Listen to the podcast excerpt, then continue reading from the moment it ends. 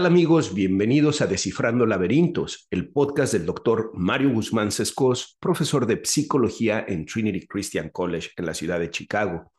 Como ustedes saben, Descifrando Laberintos es un espacio para reflexionar desde la psicología, la filosofía y la religión sobre los temas que nos afectan para que podamos vivir plenamente y afrontar la adversidad. En cada episodio buscamos descifrar un laberinto relacionado a la salud mental o al desarrollo humano y además recomiendo un libro, una película o un artículo que nos ayude a ampliar más el tema. El día de hoy estoy muy contento porque tenemos el episodio número 50. Nunca me imaginé cuando empecé descifrando laberintos que esta aventura me iba a llevar a tantos lugares y a poder desarrollar tantos temas. Descifrando laberintos se escucha actualmente en 48 países y a lo largo de estos 50 temas hemos hablado sobre temas como la ansiedad, la depresión, el suicidio en la adolescencia, hemos hablado sobre la educación de los padres hacia los hijos, hemos hablado sobre las redes eh, sociales, hemos hablado sobre múltiples temas, mm, psicoterapia, salud mental, familia, elementos de la religión, de la filosofía, y les agradezco a todos que me hagan favor de seguirme, de acompañarme. Estoy muy contento de llegar a este episodio número 50, así que gracias a todos ustedes y felicidades por hacer esto posible. Y bueno, el tema del día de hoy es un tema que me habían pedido en muchas ocasiones y no lo había podido realizar, no por falta de interés o porque sea un tema que no me agrada, al contrario, es un tema que me interesa, me agrada y es un tema con el que trabajo constantemente, pero no había tenido el tiempo para poder desarrollar el contenido. Me estoy refiriendo al trastorno límite de la personalidad. Ese es el tema del día de hoy. Vamos a estar tratando de hablar de qué es este trastorno límite de la personalidad, cuáles son sus características, cuál es su prevalencia, de dónde viene este trastorno, cómo podemos ayudarle a las personas que experimentan este trastorno.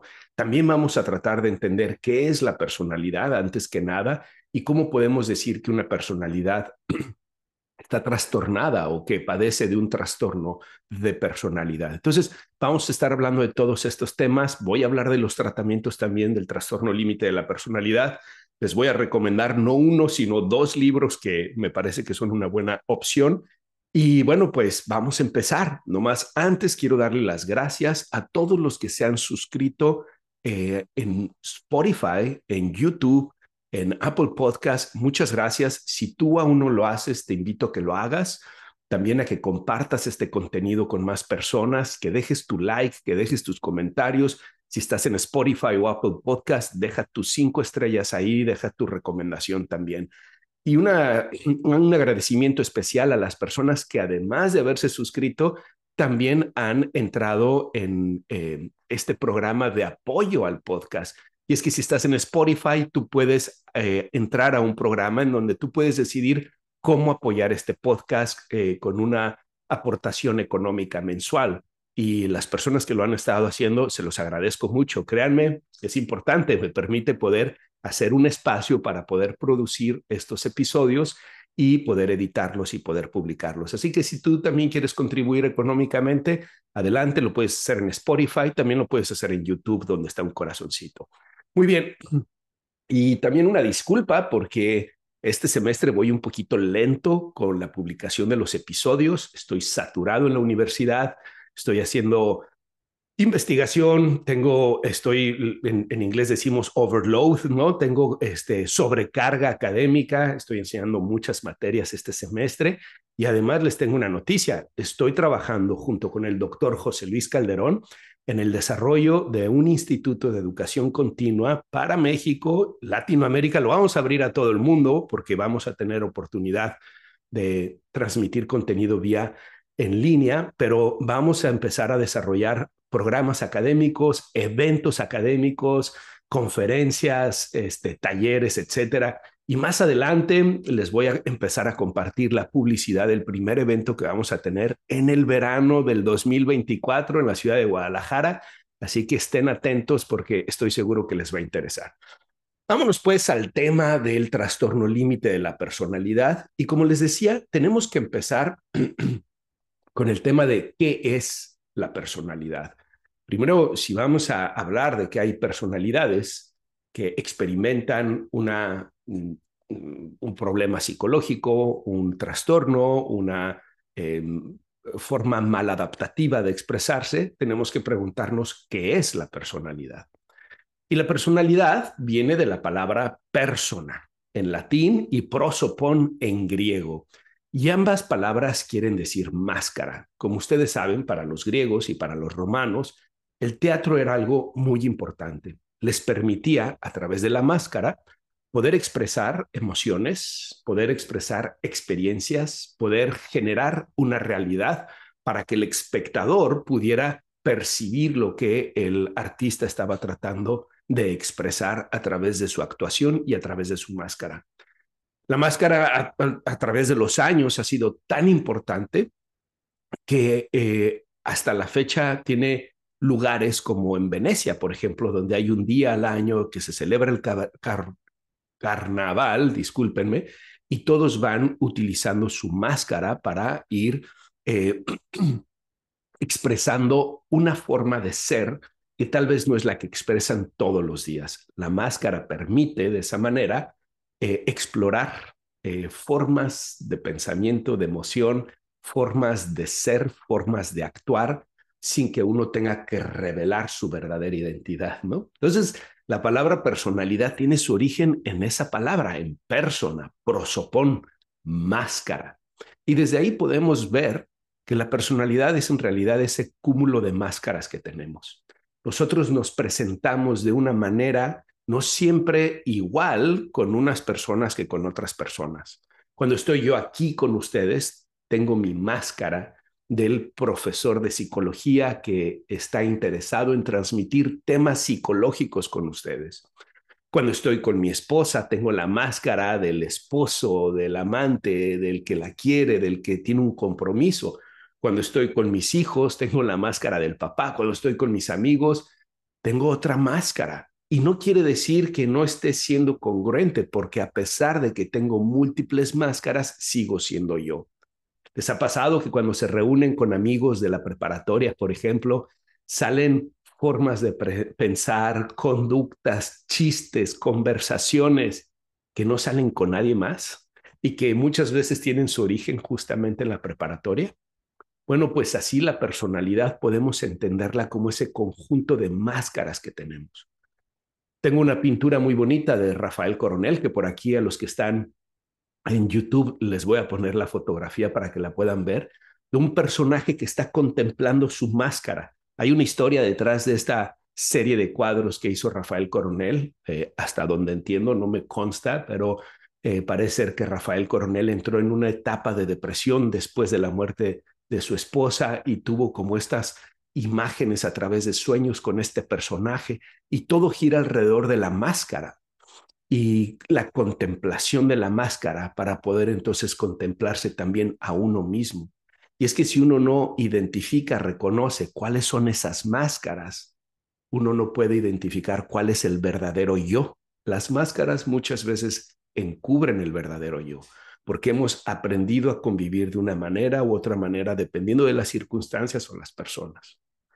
Por cierto, si alguna vez van a la ciudad de Zacatecas, les recomiendo ampliamente el Museo de Rafael Coronel y que vean la amplia colección de máscaras que tienen ahí de todas las culturas eh, prehispánicas eh, e indígenas eh, en México. Y hay una colección extraordinaria, además de la colección de Rafael Coronel, en un lugar impresionante. Solía ser un monasterio que fue dañado en la revolución y les cuento con mucho orgullo que mi abuelo eh, llevó la tarea de la em, reedificación, la, em, digamos, la restauración de ese edificio y la construcción del museo.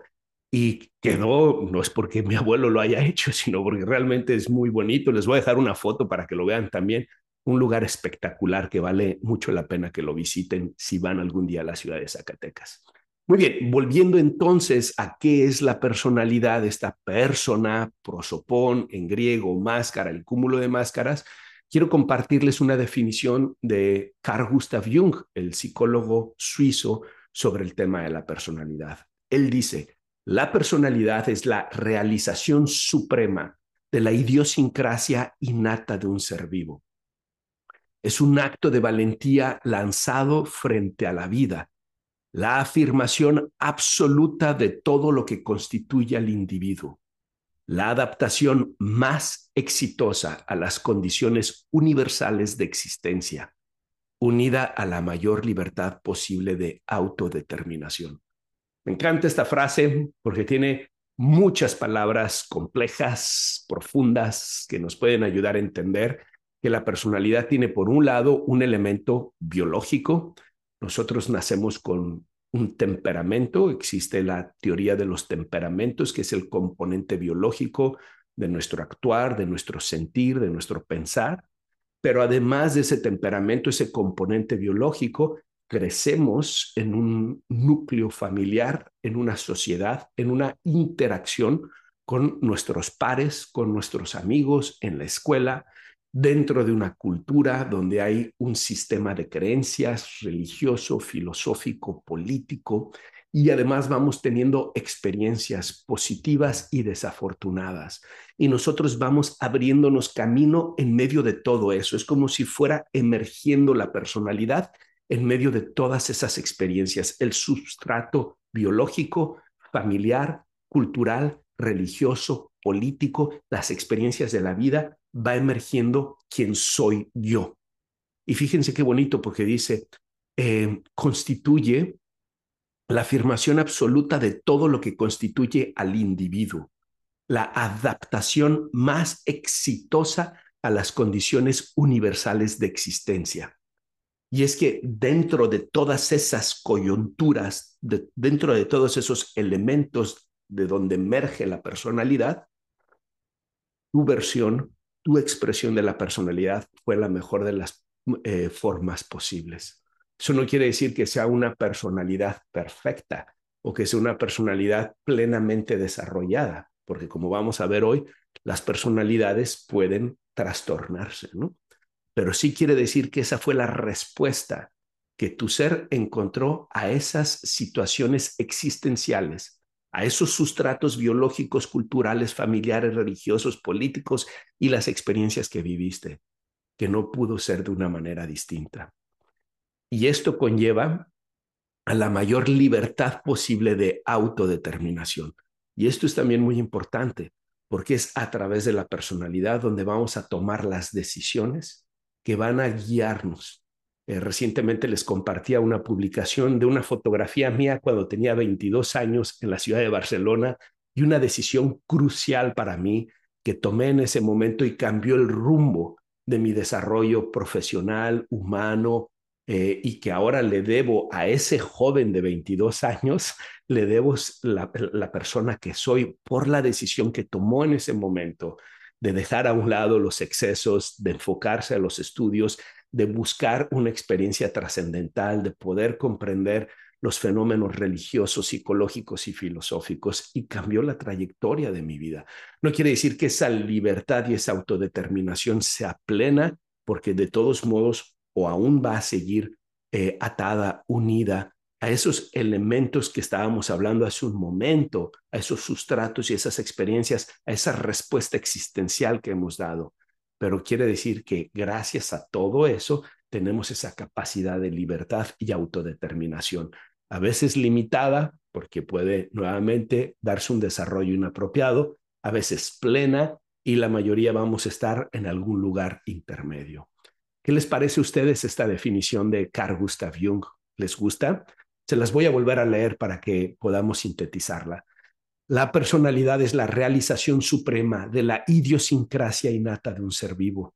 Es un acto de valentía lanzado frente a la vida, la afirmación absoluta de todo lo que constituye al individuo, la adaptación más exitosa a las condiciones universales de existencia, unida a la mayor libertad posible de autodeterminación. Bueno, pues ahora que hemos visto qué es la personalidad, tenemos que ver qué es un trastorno de personalidad y cuáles tipos de trastornos de personalidad existen. No vamos a poder revisarlos todos porque nos tomaría semanas hacerlo. Hoy nos vamos a enfocar al trastorno límite de personalidad, pero primero tenemos que entender qué es una personalidad trastornada, qué es un trastorno de personalidad. El DSM5, el Manual Diagnóstico Estadístico de los Trastornos Mentales que usamos los psicólogos y los psiquiatras para diagnosticar a nuestros pacientes, nos dice que un trastorno de personalidad es un patrón perdurable de experiencia interna y comportamiento que se desvía notablemente de las expectativas de la cultura del individuo. Este patrón se manifiesta en dos o más de los ámbitos siguientes. Número uno, cognición, es decir, maneras de percibirse e interpretarse a uno mismo, a otras personas y a los acontecimientos. Número dos, afectividad, es decir, amplitud, intensidad, la habilidad e idoneidad de la respuesta emocional. Número tres, funcionamiento interpersonal. Y número cuatro, el control de los impulsos. Fíjense qué importante. Nos está diciendo que el trastorno de personalidad es una forma de ser, es una forma de expresar la existencia, es una forma de mostrarse hacia el mundo. Es un patrón perdurable. Normalmente, más que hablar de curación de los trastornos de personalidad, hablamos del manejo de los trastornos de personalidad. Y es que lo que estamos diciendo es que el problema con esa persona no es el estado de ánimo, el problema con esa persona no es una conducta en particular, el problema con esa persona es la experiencia que está teniendo en la vida y en la relación con los demás. Es por eso un patrón perdurable de experiencia interna y comportamiento, es decir, impacta la cognición, cómo piensa la persona, la afectividad, cómo siente la persona, el funcionamiento interpersonal, las relaciones con los demás y la forma en cómo regula o controla los impulsos. Por eso es que somos cautos cuando damos el diagnóstico con las personas. A nadie le gustaría escuchar es que tu personalidad está trastornada, ¿no? Es que tú tienes un trastorno de personalidad. Porque la personalidad, como dice Carl Gustav Jung, constituye mi esencia, constituye quién soy, la respuesta a las demandas de la existencia. Y entonces cuando tenemos un diagnóstico de un trastorno de personalidad, significa esa respuesta a las demandas de la existencia está mal. Tu forma de pensar, de sentir, de relacionarte, de controlar tus impulsos no es adecuada, no es adaptativa, no te da buenos resultados. Tenemos que ser muy cautos. Si tenemos a alguien con un trastorno de depresión o alguien con un trastorno de ansiedad, saber el diagnóstico les genera alivio. A muchos pacientes con trastorno de personalidad, saber el diagnóstico les genera más conflicto. Por eso necesitamos trabajar mucho en la relación terapéutica, en el vínculo terapéutico, en la alianza terapéutica. Y es una vez que hay esa fortaleza en la relación del paciente con el terapeuta que podemos hablar entonces del diagnóstico y ayudarle a ver a la persona que él o ella no es el diagnóstico, no es la etiqueta, que efectivamente hay problemas o áreas problemáticas en su personalidad, pero como lo he venido diciendo en mis últimas publicaciones, los seres humanos no somos solamente el conjunto de las cosas negativas que nos han pasado y que tenemos. Somos también el conjunto de las experiencias positivas que nos han pasado de las que tenemos y de las que se encuentran en potencia. Nuestras fortalezas de carácter, nuestras virtudes, nuestra resiliencia, nuestra capacidad para afrontar la realidad es parte fundamental de quiénes somos y tenemos que ayudarle a ver a los pacientes ese elemento. Muy bien, el DSM5 divide los trastornos de personalidad en tres grupos. El primero es el grupo A, con comportamientos raros y excéntricos. Aquí tenemos el trastorno paranoide, personas que son muy eh, perspicaces, personas que son eh, con un pensamiento eh, paranoide, con un pensamiento persecutorio, les cuesta mucho trabajo relacionarse. El esquizoide, personas muy aisladas, retiradas, que les cuesta mucho trabajo la expresión emocional, la conexión emocional con otros, ermitaños, digamos. La personalidad esquizotípica. Estas son personas que tienen comportamientos y pensamientos de contenido mágico, supernatural, eh, tipo Jaime Maussan, no lo estoy diagnosticando al Señor, pero que se la pasan obsesionados con la existencia de ovnis, de fantasmas, de personas, etcétera, eh, de experiencias extrasensoriales, pero también tienen un déficit en la relación humana. Eh, por eso no puedo diagnosticar a Jaime Maussan, no es mi, mi paciente, pero aunque lo fuera, él no tiene ese déficit en la relación humana, ¿no? Las personas con el trastorno esquizotípico sí tienen ese déficit. Además de todos esos pensamientos mágicos, tienen también un déficit en la forma en cómo se relacionan con los demás. Y grupo B, dramáticos, emocionales y erráticos, antisocial, hay un mal entendimiento en la sociedad. Piensan que cuando decimos antisocial nos referimos a alguien que se aleja de la sociedad. Ese no es el caso, ese es el asocial. Cuando hablamos de antisocial es alguien que va en contra de la sociedad. Entonces son psicópatas, sociópatas, personas con problemas de conducta criminal, violenta, de no respetar los derechos de los demás. El trastorno límite de la personalidad del que vamos a hablar hoy eh, el trastorno histriónico, mujeres normalmente diagnosticado más en mujeres que en hombres, dramáticas, seductoras que buscan ser el centro de atención, el trastorno narcisista, mayormente diagnosticado en varones, igual que el antisocial, en donde se busca ser el centro de atención también, pero a través del poder y el control y el, digamos, la devaluación de los demás. Y finalmente el grupo C, donde tienen conductas ansiosas y temerosas. Y aquí hay el trastorno evasivo o de personalidad evasiva que busca evadir la interacción humana porque le genera mucha ansiedad. El trastorno dependiente de la personalidad que necesita de alguien que le diga cómo tiene que ser, cómo tiene que vivir, cómo tiene que tomar las decisiones. Y finalmente el trastorno de personalidad obsesiva compulsivo este es un trastorno distinto al trastorno obsesivo compulsivo. Este es de personalidad obsesiva compulsiva. Son personas altamente perfeccionistas, con metas inalcanzables, exigentes hacia sí mismo y hacia los demás, y la pasan muy mal por eso. La frustración es la experiencia constante. Estos son los tres grupos de trastornos de personalidad que se encuentran en el DSM5 y cada uno de ellos, cada uno de estos trastornos constituye una realidad diagnóstica existencial, patológica, de relación humana, única, diferente, con sintomatologías distintas. También es verdad que no hay persona con el mismo diagnóstico que sea igual. Así que podemos ver una persona con un trastorno paranoide y otra persona con un trastorno paranoide y ser totalmente distintos porque los criterios diagnósticos permiten que estos trastornos sean diagnosticados con personas que tienen distintas formas de expresar el trastorno. Lo mismo para el límite, el narcisista, el antisocial, para cada uno de ellos.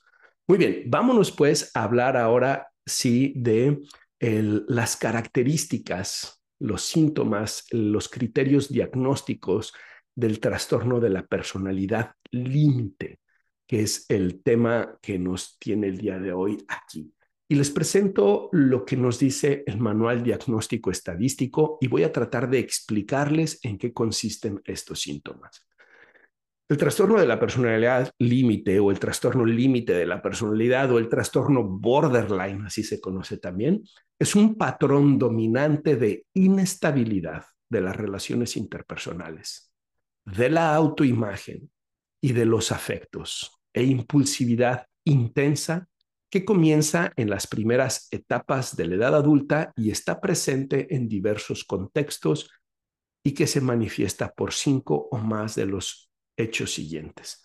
Antes de hablar de estos cinco más hechos o síntomas, quiero hacer una pausa en lo que he leído hasta ahorita. Es un patrón dominante de inestabilidad en las relaciones interpersonales. Esa es la característica central. Son personas que tienen muchas dificultades para tener relaciones estables, para poder tener relaciones satisfactorias, relaciones a largo plazo, relaciones que les permitan sentirse plenos. No es que no las quieran, al contrario, las desean intensamente, pero estas personas tienen una tendencia a experimentar un esquema cognitivo de abandono, de rechazo, y eso hace que la angustia que genera este esquema de abandono, de rechazo, se active en ellos y los lleve a la desorganización psicológica. Y desde la angustia, desde la ansiedad, reaccionan, actúan en las relaciones, entorpeciendo, complicando más las relaciones. También dice que incluye la inestabilidad de la autoimagen, de los afectos y de la impulsividad. Es decir, la forma como se ven a ellos mismos es cambiante constantemente. A veces se pueden ver como si fueran las personas más competentes, capaces, hermosas de este planeta y después como las peores, terribles, horribles personas. Lo mismo hacen con los demás. Esta forma de eh, escisión, esta forma de, em, em, de pensamiento dicotómico, esta forma de mm, polarizar a las personas, eh, tiene casi un elemento disociativo. Y es que un día pueden decirte, eres magnífico, eres extraordinario, eres, ¿no? Y al día siguiente, eres lo peor que me ha pasado en la vida, eres terrible.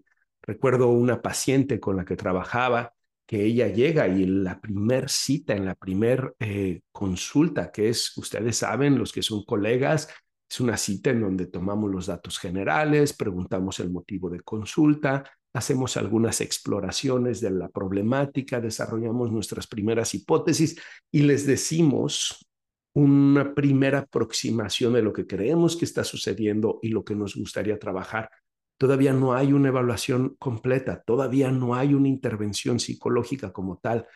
Y recuerdo a esa paciente decirme, estoy encantada de haber venido, estoy en las mejores manos, estoy seguro que tú vas a poder ayudarme, ya me habían dicho de ti, pero se habían quedado cortos, estoy segura que eres el mejor psicólogo del mundo y yo me quedé y dije, Dios mío, esto suena peligroso. Y suena peligroso y les quiero decir a mis colegas, sean muy cautos porque aunque ego se puede sentir muy bien cuando son adulados de esa manera, en realidad lo que está sucediendo ahí es que hay una idealización de la figura terapéutica. Y con las personas que tienen el trastorno límite de la personalidad, pueden pasar de ser todo bueno, todo excelente, todo magnífico, a todo malo, a todo terrible. Y eso me sucedió tres sesiones después, cuando empiezo las intervenciones terapéuticas y tengo que hacer una confrontación empática con la paciente la paciente no le gustó porque ella, como una persona con trastorno límite de la personalidad, le cuesta trabajo recibir el criticismo, a pesar de que fue un criticismo, una confrontación empática muy bien pensada, muy elaborada, con mucho tacto y además con mucho, digamos, empatía, rapport. A pesar de eso, le costó mucho trabajo recibirlo y entonces me dice, ya sabía, eres como todos, ¿no? Em, eres, eres un terrible psicólogo, ¿cómo es posible que estés trabajando en esto? Eh, sabía que me ibas a defraudar como todos, era cuestión de tiempo, ¿no? Entonces pasó de esa idealización a la demonización de la figura terapéutica. Y eso es algo muy común en las personas con trastorno límite de personalidad, en sus relaciones de pareja, con el terapeuta, con quien sea. Entonces tenemos que ser muy cuidadosos. Claro, eso me sirvió a mí para elaborarlo y trabajarlo con la paciente y que la paciente viera que aquí había una oportunidad terapéutica. Vamos a ver pues esas cinco áreas o contextos donde o hechos donde se manifiestan los síntomas. Número uno, esfuerzos desesperados para evitar el desamparo real o imaginado. Se recuerdan que les decía que tienen problemas de abandono tienen problemas de rechazo, lo experimentan con mucha sensibilidad y por eso reaccionan como reaccionan. Y desafortunadamente su forma de reaccionar incrementa las experiencias de rechazo y abandono. Número dos, patrón de relaciones interpersonales inestables e intensas que se caracteriza por una alternancia entre los extremos de idealización y de evaluación. Eres el mejor psicólogo del mundo, eres terrible, no sé por qué estoy contigo, eres como todos. Número tres, alteración de la identidad, inestabilidad intensa y persistente de la autoimagen y del sentido del yo. Estas personas tienen una dificultad en la integración del yo. Eso les lleva a tener, digamos, a vivir en una crisis existencial permanente, por ponerlo de alguna manera, en donde no saben quiénes son, les cuesta trabajo expresarse, les cuesta trabajo entenderse a sí mismos. Número cuatro, impulsividad en dos o más áreas que son potencialmente autolesivas. Gastos, sexo, drogas, conducción temeraria, atracones alimentarios. Es decir, esta impulsividad los lleva a la promiscuidad, los lleva a la irresponsabilidad financiera, los lleva al consumo de sustancias. Es muy interesante porque nuestra sociedad se ha movido hacia allá. En psicología siempre habíamos considerado estas conductas como conductas patológicas, pero ahora nuestra conducta pareciera promover la personalidad límite a través de las películas, a través del contenido en redes sociales, a través de los mensajes que la gente está escuchando. Vive la promiscuidad, vive la irresponsabilidad financiera, consume sustancias. En realidad, todo eso es parte de los síntomas de impulsividad de un trastorno de personalidad, así que sean cuidadosos. Número cinco, comportamiento, actitud o amenazas recurrentes de suicidio o de automutilación. Son personas que se lastiman, se cortan los brazos, personas que intentan suicidar, personas que amenazan con suicidarse. Mucha gente dice, está llamando la atención, está tratando de controlarte, de manipularte. Yo les digo, sé muy cuidadoso porque si no es así, si realmente hay un intento suicida, si realmente lo va y lo busca. Por cierto, en el episodio de Descifrando Laberintos que hablo sobre el suicidio en los adolescentes, hablo también de cómo reconocer las distintas amenazas del suicidio. Así que los invito a que vayan y lo busquen. ¿ok? Eh, número seis, inestabilidad afectiva debida a una reactividad notable del estado de ánimo. Es decir, episodios intensos de disforia, irritabilidad o ansiedad que generalmente duran unas horas y rara vez más de un día. Son personas que pueden experimentar episodios depresivos o sentimientos depresivos de ansiedad, de enojo, pero normalmente son pasajeros y son resultados de experiencias estresantes. Em, sensación crónica de vacío, lo que les decía hace un momento sobre esta experiencia, crisis existencial permanente. Y cuando uno trabaja con ellos, uno experimenta ese vacío. Recuerdo una paciente, eh, un día ha sido eh, una de las experiencias más sensibles que he tenido con mis pacientes, una chica con un trastorno límite de personalidad severo, además aunado de eh, uso de sustancias grave y recuerdo que ese día dejó el consultorio y a la hora que lo deja había una atmósfera pesada, difícil en el consultorio. Tuve que abrir las ventanas, tuve que abrir la puerta, porque lo que se sentía pesado, grave, severo, era el vacío existencial que la chica había dejado en el consultorio y que yo ahora estaba experimentando también. Eh, para mis colegas, recuerden que no somos inmunes y experimentamos contagio psicológico. Por eso es importante tener con quién hablar, eh, un colega de preferencia, tener también supervisión para poder hablar de lo que nos pasa a nosotros a través del encuentro terapéutico, especialmente si vas a trabajar con trastornos de personalidad. Número ocho, enfado inapropiado e intenso o dificultad para controlar la ira, exhibiciones frecuentes de genio, enfado, peleas físicas, etcétera. Y número nueve, ideas paranoides transitorias relacionadas con el estrés o síntomas disociativos graves. Cuando están en situaciones de mucho estrés, por ejemplo, una ruptura amorosa, sobre todo si hay también abuso de sustancias, esa persona puede caer en ideas paranoides o puede incluso caer en episodios disociativos de no saber dónde estar, de no saber quién es, y por eso es que se llama límite. Eh, originalmente se describió este trastorno como alguien que está en el límite de un nivel de funcionamiento neurótico y de un nivel de funcionamiento psicótico y que bajo muchas situaciones de estrés puede pasar a ese pensamiento paranoide y disociativo, ¿no? Muy bien, vamos a hablar ahora, estos son los síntomas, ¿no? Las características diagnósticas, los criterios diagnósticos, ¿Qué piensan ustedes? ¿Cómo visualizan estos pacientes? Son pacientes que tienen muchas necesidades psicológicas, tienen muchas máscaras en su personalidad que se necesitan trabajar, elaborar, ayudarles. Eh, vamos a hablar del tratamiento en un momento más. Eh, son pacientes que algunos terapeutas no saben cómo trabajar con ellos y eh, los rechazan terapéuticamente hablando, les dicen que no pueden trabajar con ellos otros les dicen que sí, pero luego se ven que se complica el manejo terapéutico de esos pacientes, no saben qué hacer con ellos y esas situaciones pueden aumentar aún más ese esquema de abandono y rechazo que estos pacientes están experimentando. Por eso es muy importante ser cautos cómo nos relacionamos con ellos, cómo nos dirigimos con ellos, ser empáticos a su dolor, ser empáticos al vacío existencial que están experimentando, ser sensibles con las necesidades emocionales no cubiertas que están detrás de todos estos comportamientos erráticos y que en gran medida reciben eh, juicios, rechazos, maltratos de la sociedad y tú como terapeuta puedes convertirte en una oportunidad para que ellos experimenten algo distinto. Prevalencia.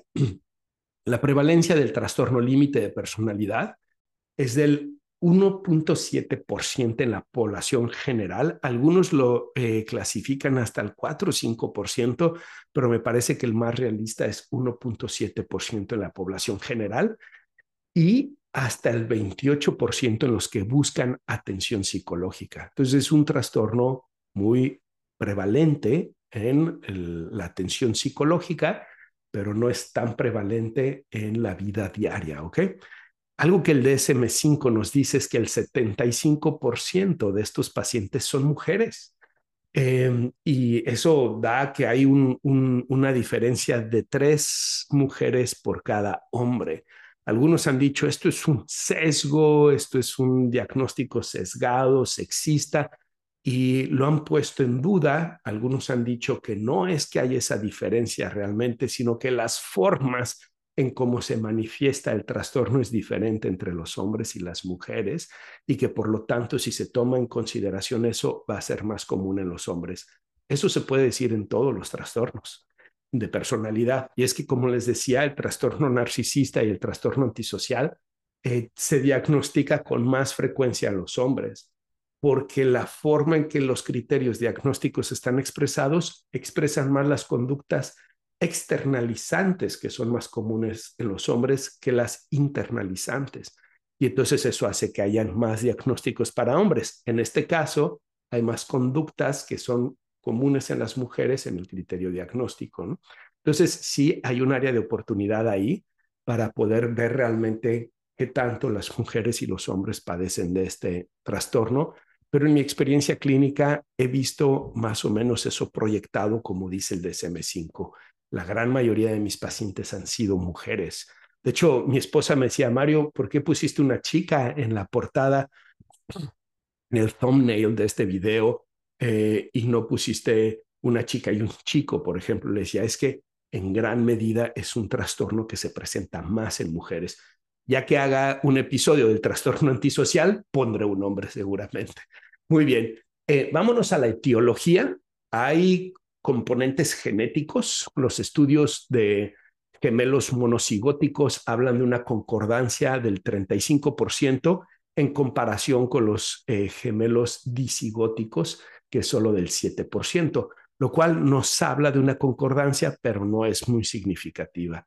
El 44% de las personas con trastorno límite de personalidad podría pertenecer a lo que es el espectro eh, del trastorno bipolar.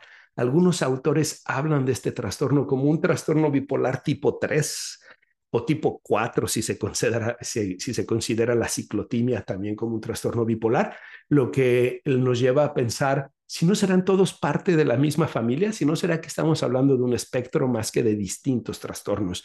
Hay una tendencia en psicología que llamamos transdiagnóstico, ¿no? Y justamente nos habla de ese espectro en las, en las trastornos.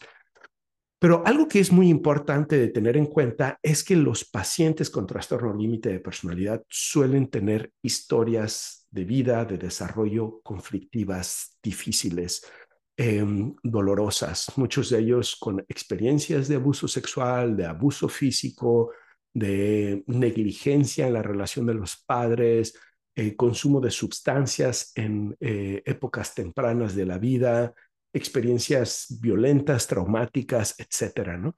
Y eso me parece que es muy importante porque nos ayuda a entender lo que en psicología hablamos de la teoría diátesis estrés de los trastornos eh, mentales.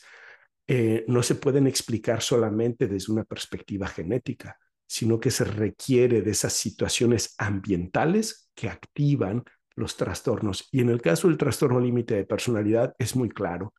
La gran mayoría, por no decir todos los pacientes, tuvieron experiencias dolorosas, adversas, traumáticas en la infancia que pudieron tener un impacto en el desarrollo de su personalidad y que por eso en la vida adulta les cuesta tanto trabajo. Muy bien. Em, es importante distinguir, vámonos al punto número seis, a ver cómo lo estoy haciendo. Espero no estarme alargando mucho en, este episodio. Eh, tengo pensado que no pasarme más de una hora, eh, porque es un tema muy importante, requiere ser eh, manejado de manera apropiada, pero tampoco quiero alargarme mucho. Así que vámonos al punto número seis, y este es el diagnóstico diferencial del trastorno límite de la personalidad. Los que están en YouTube lo van a ver ahí en la pantalla, les hice un recuadro con los trastornos que tenemos que distinguirlo y con el diferenciador terapéutico. Lo primero es que tenemos que distinguirlo de los trastornos bipolares 1 y 2. Y aquí lo que tenemos que decir es que los cambios del estado de ánimo en el trastorno límite suelen ser rápidos y resultados de experiencias estresantes. En cambio, en los bipolares suelen ser más sostenidos y se asocian a elementos biológicos. Por ejemplo, cuando no hay un buen manejo del ciclo circadiano y se desvelan mucho o cuando hay abuso de sustancias, es más común que se vayan a activar los episodios. Otro trastorno que hay que distinguirlo es el trastorno de la personalidad histriónica. Y es que en ambos trastornos pueden existir conductas manipulativas, pero en el histriónico suele ser por adulación y para buscar ser el centro de atención. En el trastorno límite es para evitar el abandono y el vacío. Otro es el trastorno de personalidad narcisista, en donde también hay manipulación, pero en el caso del narcisista tiene que ver con la búsqueda de poder y control y en el caso del límite para evitar el abandono y el vacío que experimentan. Con el trastorno depresivo, bueno, es importante tener en cuenta que los pacientes con trastorno límite de personalidad experimentan episodios depresivos, pero no es el diagnóstico principal. Em, en cambio, las personas con un trastorno depresivo mayor eh, suelen, uno puede ver un antes y un después en ellos, ¿no?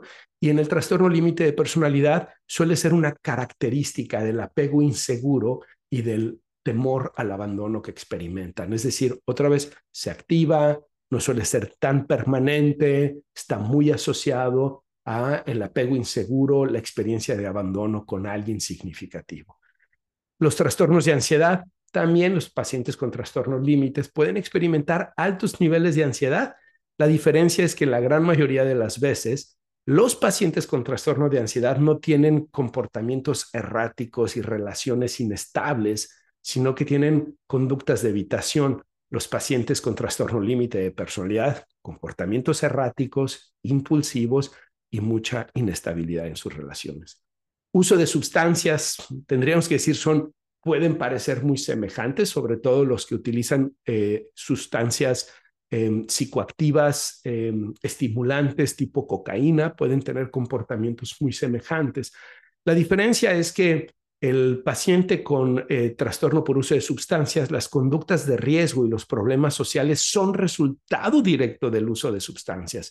Y en el trastorno límite de personalidad son características características propias del trastorno y las sustancias suelen ser una estrategia de afrontamiento como resultado de la inestabilidad. Y finalmente el trastorno por estrés postraumático. En el caso del trastorno por estrés postraumático, la inestabilidad, la impulsividad y las conductas de riesgo son posteriores al trauma y no características de la personalidad.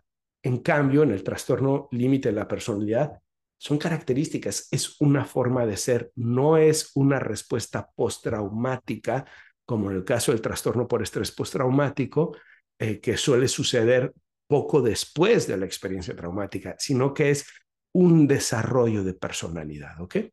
Y vámonos al último subtema antes de que hablemos de los libros que les voy a recomendar. Y este es el tema del tratamiento para el trastorno límite de personalidad. A los que me ven en YouTube también les estoy dejando un recuadro, a los que lo están escuchando en Spotify o Apple Podcast, se los voy a decir aquí. Tenemos distintas formas de tratar este trastorno y tenemos formas de no tratar este trastorno. Las dos son muy importantes, saber qué sí funciona y saber qué no funciona. Y por eso he dividido esta sección tanto en el tratamiento psicoterapéutico del trastorno límite de personalidad como en el trastorno farmacológico del trastorno. Vamos a empezar primero con el tratamiento psicoterapéutico. Em, tenemos aquí al menos cinco terapias que pueden funcionar. Las tres primeras son terapias con las que yo me siento muy familiarizado. Las últimas dos no estoy tan familiarizado porque eh, forman parte de, digamos, una propuesta teórico-metodológica distinta a la que yo suelo trabajar. Así que voy a tratar de explicar lo mejor que pueda estas cinco terapias y de una manera breve, porque no se trata de entrenarles en este momento del tratamiento, solamente que sepan cuáles son estas terapias y si eres un terapeuta, un psicólogo, psiquiatra y quieres saber más, te invito a que profundices, te voy a dejar libros para que hagas eso. Si eres un paciente, te va a servir para que puedas hablar con tu terapeuta y decirle qué tipo de terapia estás utilizando y ver si esa es la adecuada para el trastorno límite de personalidad. La primera es la terapia cognitivo-conductual para el trastorno límite de personalidad. Aaron Beck y Arthur Freeman, eh, ya desde los 80s y 90s, hablaban de cómo aplicar la terapia cognitivo-conductual a los trastornos de personalidad. Es una forma parsimoniosa, basada en la conceptualización cognitiva, pero también con mucho énfasis en la relación con el paciente y en donde se busca ayudar al paciente a que tenga un control de los impulsos, desarrollar habilidades sociales, hacer reestructuración cognitiva, pero también a que pueda haber un proceso de oportunidad en la relación con el terapeuta de aprender nuevas formas de relacionarse. Por eso, en la terapia cognitivo-conductual para el trastorno límite de la personalidad, tenemos que ser muy pacientes, son tratamientos a largo plazo y ver eh, la relación terapéutica como una oportunidad de aprendizaje, reaprendizaje social. La segunda es la terapia de esquemas de Jeffrey Young. Es sin duda una terapia muy bonita, eh, muy parsimoniosa, eh, muy clara de entender, eh, hace mucho sentido, pero, y aquí voy a poner un pero y a algunas personas tal vez no les va a gustar y tal vez se van a sorprender porque yo soy un promotor de la terapia de esquemas, la trabajo, tengo el video más popular que tengo en mi canal de YouTube es la introducción a la terapia de esquemas. Es una extraordinaria terapia, pero Jeffrey Young eh, sostiene que es un modelo distinto a la terapia cognitivo-conductual y yo no lo creo. En terapia cognitivo-conductual trabajamos con los esquemas también. Ese es el objetivo último de la terapia cognitivo-conductual. Con Jeffrey Young también. Eh, la forma en cómo se trabaja es muy semejante haciendo eh, la conceptualización cognitiva, la identificación de los esquemas, prestando atención a la relación terapéutica y viéndola como una oportunidad para eh, reaprender a relacionarse.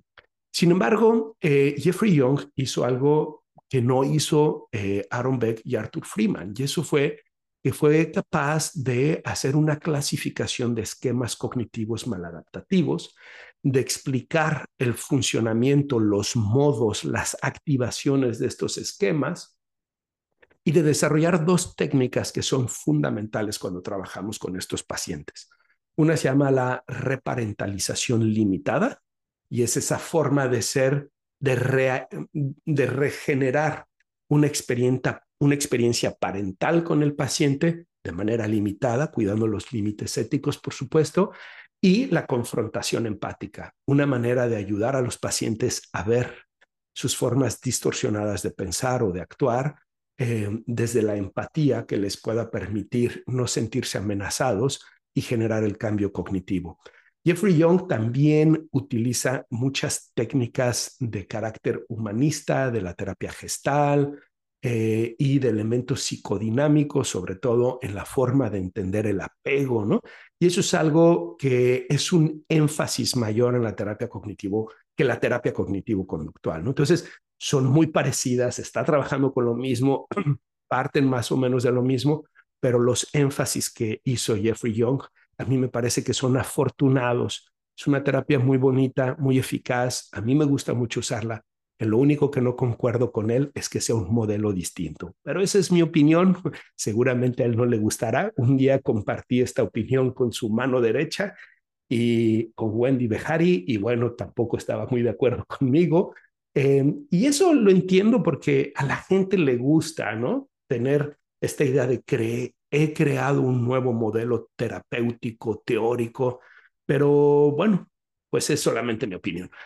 Vámonos a la tercera forma de tratamiento y esta es la terapia dialéctico-conductual de Marshall Linehan, otra terapia que surge de la terapia cognitivo-conductual de Aaron Beck y Arthur Freeman, eh, pero es una terapia que presta más atención al tema del mindfulness, la atención plena, a que las personas tomen conciencia sobre las emociones, los impulsos, que puedan actuar y también eh, formas de responder ante ellos que no siempre son de manera cognitiva. Mucho de la terapia dialéctico-conductual tiene que ver también con la aceptación de estos pensamientos, el manejo de estos pensamientos. Normalmente es una terapia que se da em, tanto en una versión individual como de grupo. Se necesita la de grupo siempre. Es una terapia que ha mostrado ser efectiva para el manejo del trastorno límite de personalidad, así como para abuso de sustancias y otros trastornos de personalidad también. Em, sin duda es una muy buena terapia. Tiene técnicas muy precisas para que los pacientes identifiquen los cambios de estados de ánimo, la impulsividad, las conductas de riesgo, para que puedan actuar hacia ellas y que puedan eh, hacer un manejo positivo de las conductas en lugar de negativas. Los pacientes lo encuentran muy didáctico. Personalmente, eh, mm, tengo algunas reservas en el tema del manejo grupal. Eh, creo que el terapeuta necesita saber muy bien lo que está haciendo, porque estos son pacientes que tienen muchas necesidades emocionales y si tienes 5, 10, 15 de estos pacientes en un grupo y no estás bien entrenado en esta terapia, se puede salir de control y se puede poner peligroso el asunto, se puede dar contagio psicológico. Entonces, se necesita seguir muy bien el protocolo, ¿ok? Las siguientes dos terapias son terapias eh, que forman parte de la propuesta psicoanalítica o de la psicoterapia analítica, como le llaman hoy en día, y son terapias eh, breves, no son las terapias con las que yo suelo trabajar, así que quiero ser prudente con cómo las voy a explicar y para eso voy a leer descripciones de estas terapias para eh, poder ser respetuoso y prudente con lo que estas terapias buscan hacer con los eh, pacientes con trastorno límite de personalidad. En mi opinión, no creo que haya grandes diferencias con las terapias que he explicado, sobre todo con la terapia de esquemas, pero vamos viendo, vamos analizándolas. La primera es la terapia basada en la mentalización. Esta terapia se refiere a la capacidad o la mentalización se refiere a la capacidad de las personas para reflexionar y comprender su propio estado de ánimo y el estado de ánimo de los demás. Eso me suena a lo que en psicología cognitiva llamamos teoría de la mente. Pero bueno, se cree la mentalización se debe aprender a través de un vínculo seguro con el cuidador. Me suena mucho a la terapia, a la teoría del apego de John Bowlby, ¿verdad? Y el tratamiento basado en la mentalización ayuda a los pacientes a hacer lo siguiente. Número uno, regular sus emociones de manera eficaz. Por ejemplo, calmarse cuando está alterado. Número dos, estar, eh, eh, entrenar, no, perdón, entender cómo contribuyen a sus problemas y dificultades con los demás, sus emociones, su forma de pensar, eh, su forma de actuar. Número tres, reflexionar y comprender las mentes de los demás. Por lo tanto, la terapia basada en la mentalización les ayuda a relacionarse con los demás con empatía y compasión. Como entiendo yo y que y nuevamente, al no ser el área de mi especialidad, de mi expertise, quiero ser prudente, pero es una forma de terapia en donde a través de la relación con el terapeuta, estas personas desarrollan esta habilidad de mentalización, como le llaman los eh, psicoanalistas y que en terapia cognitivo-conductual hablaríamos de la teoría de la mente para poder entenderse a sí mismos y entender a los demás y entender el resultado de la interacción y cómo ellos están impactando al otro y cómo los otros les están impactando y desde ahí aprender a regular sus emociones y sus conductas, etcétera. Y finalmente la terapia focalizada en la transferencia. Esta es una terapia que surge del desarrollo de un psicoanalista Otto eh, Frank, eh, que este psicoanalista, lo recuerdo, eh, una de mis maestras en la licenciatura hace muchos años, eh, trabajaba mucho eh, con, con, este eh, autor y hablaba mucho de la terapia, del trastorno límite de la personalidad desde entonces. Y tengo entendido que esta terapia focalizada en la transferencia, de alguna manera, es una evolución del trabajo de este autor.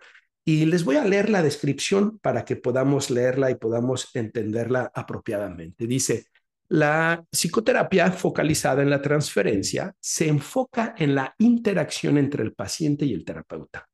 El terapeuta hace preguntas y ayuda a los pacientes a pensar acerca de sus reacciones para que puedan examinar sus autoimágenes distorsionadas, exageradas y poco realistas durante la sesión.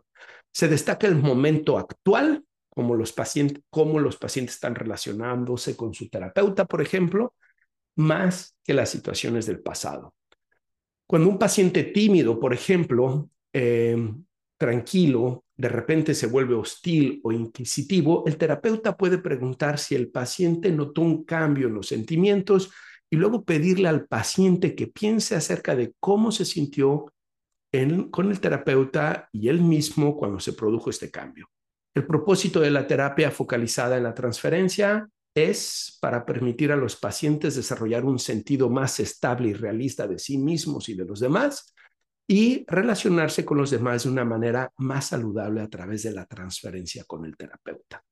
¿Qué tienen en común todas estas terapias? Bueno, tienen en común que el componente terapéutico, la relación con el paciente y el terapeuta es crucial para el manejo terapéutico y tienen en común la importancia de identificar los impulsos, las emociones, las conductas, los pensamientos para ayudarles a manejarlos de una manera distinta.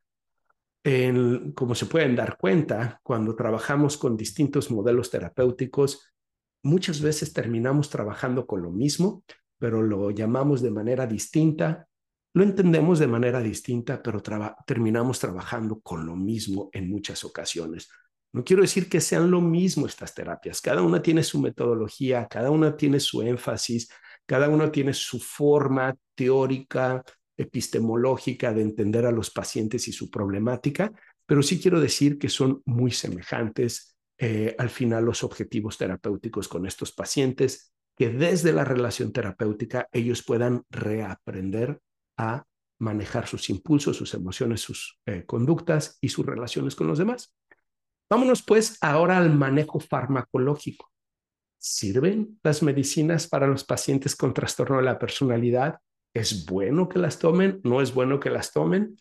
Por definición, el trastorno de personalidad no es un trastorno que sea de componente o digamos que tenga que los medicamentos tengan competencia terapéutica con ellos. Em, los medicamentos no alteran eh, la personalidad. Los medicamentos no pueden modificar la personalidad, al menos teóricamente, digamos, ¿no? Pero sí pueden tener un efecto en cómo experimentan sus emociones y sus impulsos y en cómo eso redunda en las conductas que ellos van a manifestar. Por eso se han intentado tres tipos de medicamentos. El primero son los inhibidores selectivos de la recaptación de la serotonina, o los famosos ISRS, sobre todo se manejan tratando de ayudarles con el manejo de los estados de ánimos depresivos y ansiosos. El problema es que cada vez tenemos más y más evidencia de que la efectividad de estos medicamentos es marginal y en muchas ocasiones pueden tener algunos efectos secundarios importantes. Tengo eh, un artículo acerca de la efectividad de estos antidepresivos en mi blog, los invito a que lo vean y lo que la investigación más reciente está señalando de la poca efectividad que tienen estos eh, medicamentos y de los riesgos con los que eh, pueden hacerse presentes para los pacientes. Entonces, no, no pareciera que el costo-beneficio de estos medicamentos es realmente mm, eh, adecuado, valioso. El segundo son los estabilizadores del estado de ánimo medicamentos que se les dan a los pacientes con trastornos bipolares, que para muchos de ellos funcionan, sobre todo el litio da buenos resultados para esos pacientes y que a veces pueden dar buenos resultados también en el trastorno límite de la personalidad. A veces, no siempre, ¿ok? Los terceros son los antipsicóticos atípicos o de segunda generación. Estos eh, medicamentos pueden ayudar sobre todo con los pensamientos paranoides y con eh, los cuadros disociativos que ellos pueden experimentar. Sin embargo, necesitamos tener en cuenta que estos pacientes pueden caer. El tema con estos medicamentos que acabo de mencionar, hay un riesgo de que haya un elemento adictivo en ellos. No es muy fuerte, pero existe. Pero algo que parece aún más importante que eso es em, evitar la creencia de que un medicamento va a hacer el trabajo que ellos tienen que hacer por sí mismos y de que el medicamento invalide la experiencia existencial emocional que estos pacientes están teniendo. Porque como lo vimos, son pacientes que verdaderamente sufrieron, tuvieron experiencias muy impactantes en la infancia y que ahora están buscando reelaborar esas experiencias a través de sus relaciones con las personas en la vida adulta. Y el medicamento no puede hacer eso. Por eso es que todas las psicoterapias están basadas en la relación terapéutica, porque es la relación terapéutica la oportunidad de reexperimentar eh, el vínculo, la formación social, las habilidades sociales, el manejo de los impulsos, las estrategias de comunicación, etc. Entonces, eso es algo que tenemos que ser muy cuidadosos son poco efectivos, en algunos pacientes pueden tener buenos resultados, en otros ningún resultado, pueden tener algunas consecuencias importantes y hay que evitar que invalide la experiencia existencial emocional de los pacientes y que los pacientes lo utilicen como una ganancia secundaria también. Finalmente, ¿qué hay de las benzodiazepinas? Pues no, las benzodiazepinas no se deben dar a estos pacientes. Las benzodiazepinas son los medicamentos eh, ansiolíticos que se dan a algunos pacientes con ansiedad y que desafortunadamente hay un muy mal manejo terapéutico de ellas. Hay una crisis, una epidemia de personas con adicción a estos medicamentos y la literatura médica habla que no se deberían de dar por más de dos semanas. Desafortunadamente, muchos pacientes las toman por años y años y años. Y mientras más grandes son los pacientes, más puede ser el efecto secundario adverso de estos medicamentos, especialmente en las personas en la tercera edad, se asocian con problemas cognitivos tipo demencia, deterioro cognitivo. Así que hay que ser muy cuidadosos, son altamente adictivos y tienen eh, componentes eh, que se asocian con estados de ánimos fluctuantes, etcétera. Por eso no se les pueden dar a estos pacientes que tienen un componente adictivo en su personalidad, que su estado de ánimo es fluctuante, que son personas que se ponen en riesgo y las benzodiazepinas son medicamentos muy serios. También si quieren saber más acerca de las benzodiazepinas y lo que dice la investigación, en mi blog tengo un artículo acerca de ellas y de por qué es mejor mantenerse alejado de este tipo de medicamentos. Muy bien, habiendo visto todo esto, vámonos ahora sí a la recomendación del libro. Pero como les dije, no va a ser un libro, sino que van a ser libros en plural. Tengo dos libros que les quiero recomendar.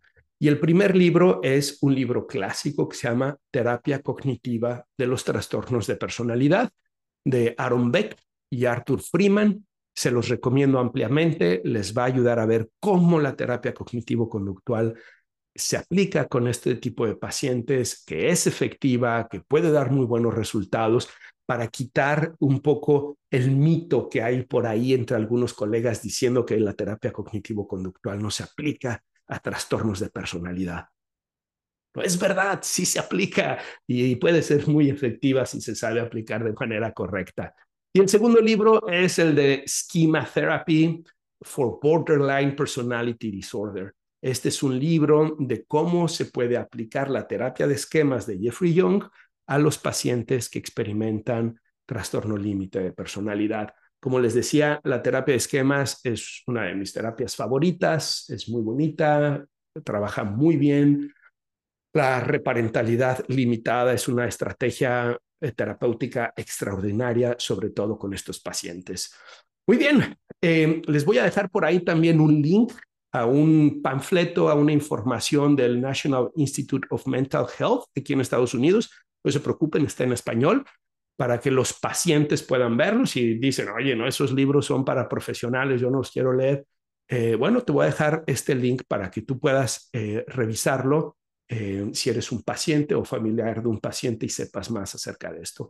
Bueno, ¿qué les pareció el episodio? Espero no haberme alargado mucho, espero que haya sido informativo que sea de ayuda para todos los que me estuvieron pidiendo, Mario, habla del trastorno límite de personalidad y Mario no hablaba del trastorno límite de personalidad. Pues ya lo hice, dejen sus comentarios, compártanlo con más personas, díganme qué les pareció, en qué están de acuerdo, qué no están de acuerdo, cómo manejan ustedes a sus pacientes con trastorno límite de personalidad, si eres un psicólogo, un psiquiatra, cuáles son las experiencias que has tenido. Y bueno, em, los invito nuevamente a que se suscriban al canal de YouTube, al podcast en Spotify, en Apple Podcast Manténganse al tanto de la información que muy pronto les voy a compartir sobre el evento académico que vamos a tener en el verano y sobre este trabajo que estoy haciendo con el doctor José Luis Calderón, que seguramente será de ayuda para mis colegas en México, en Latinoamérica, también acá en Estados Unidos para los que hablan español. Bueno, un fuerte abrazo a todos. Nos vemos la próxima. Este fue el episodio número 50 de Descifrando Laberintos, el trastorno límite de la personalidad. Hasta siempre. Thank you.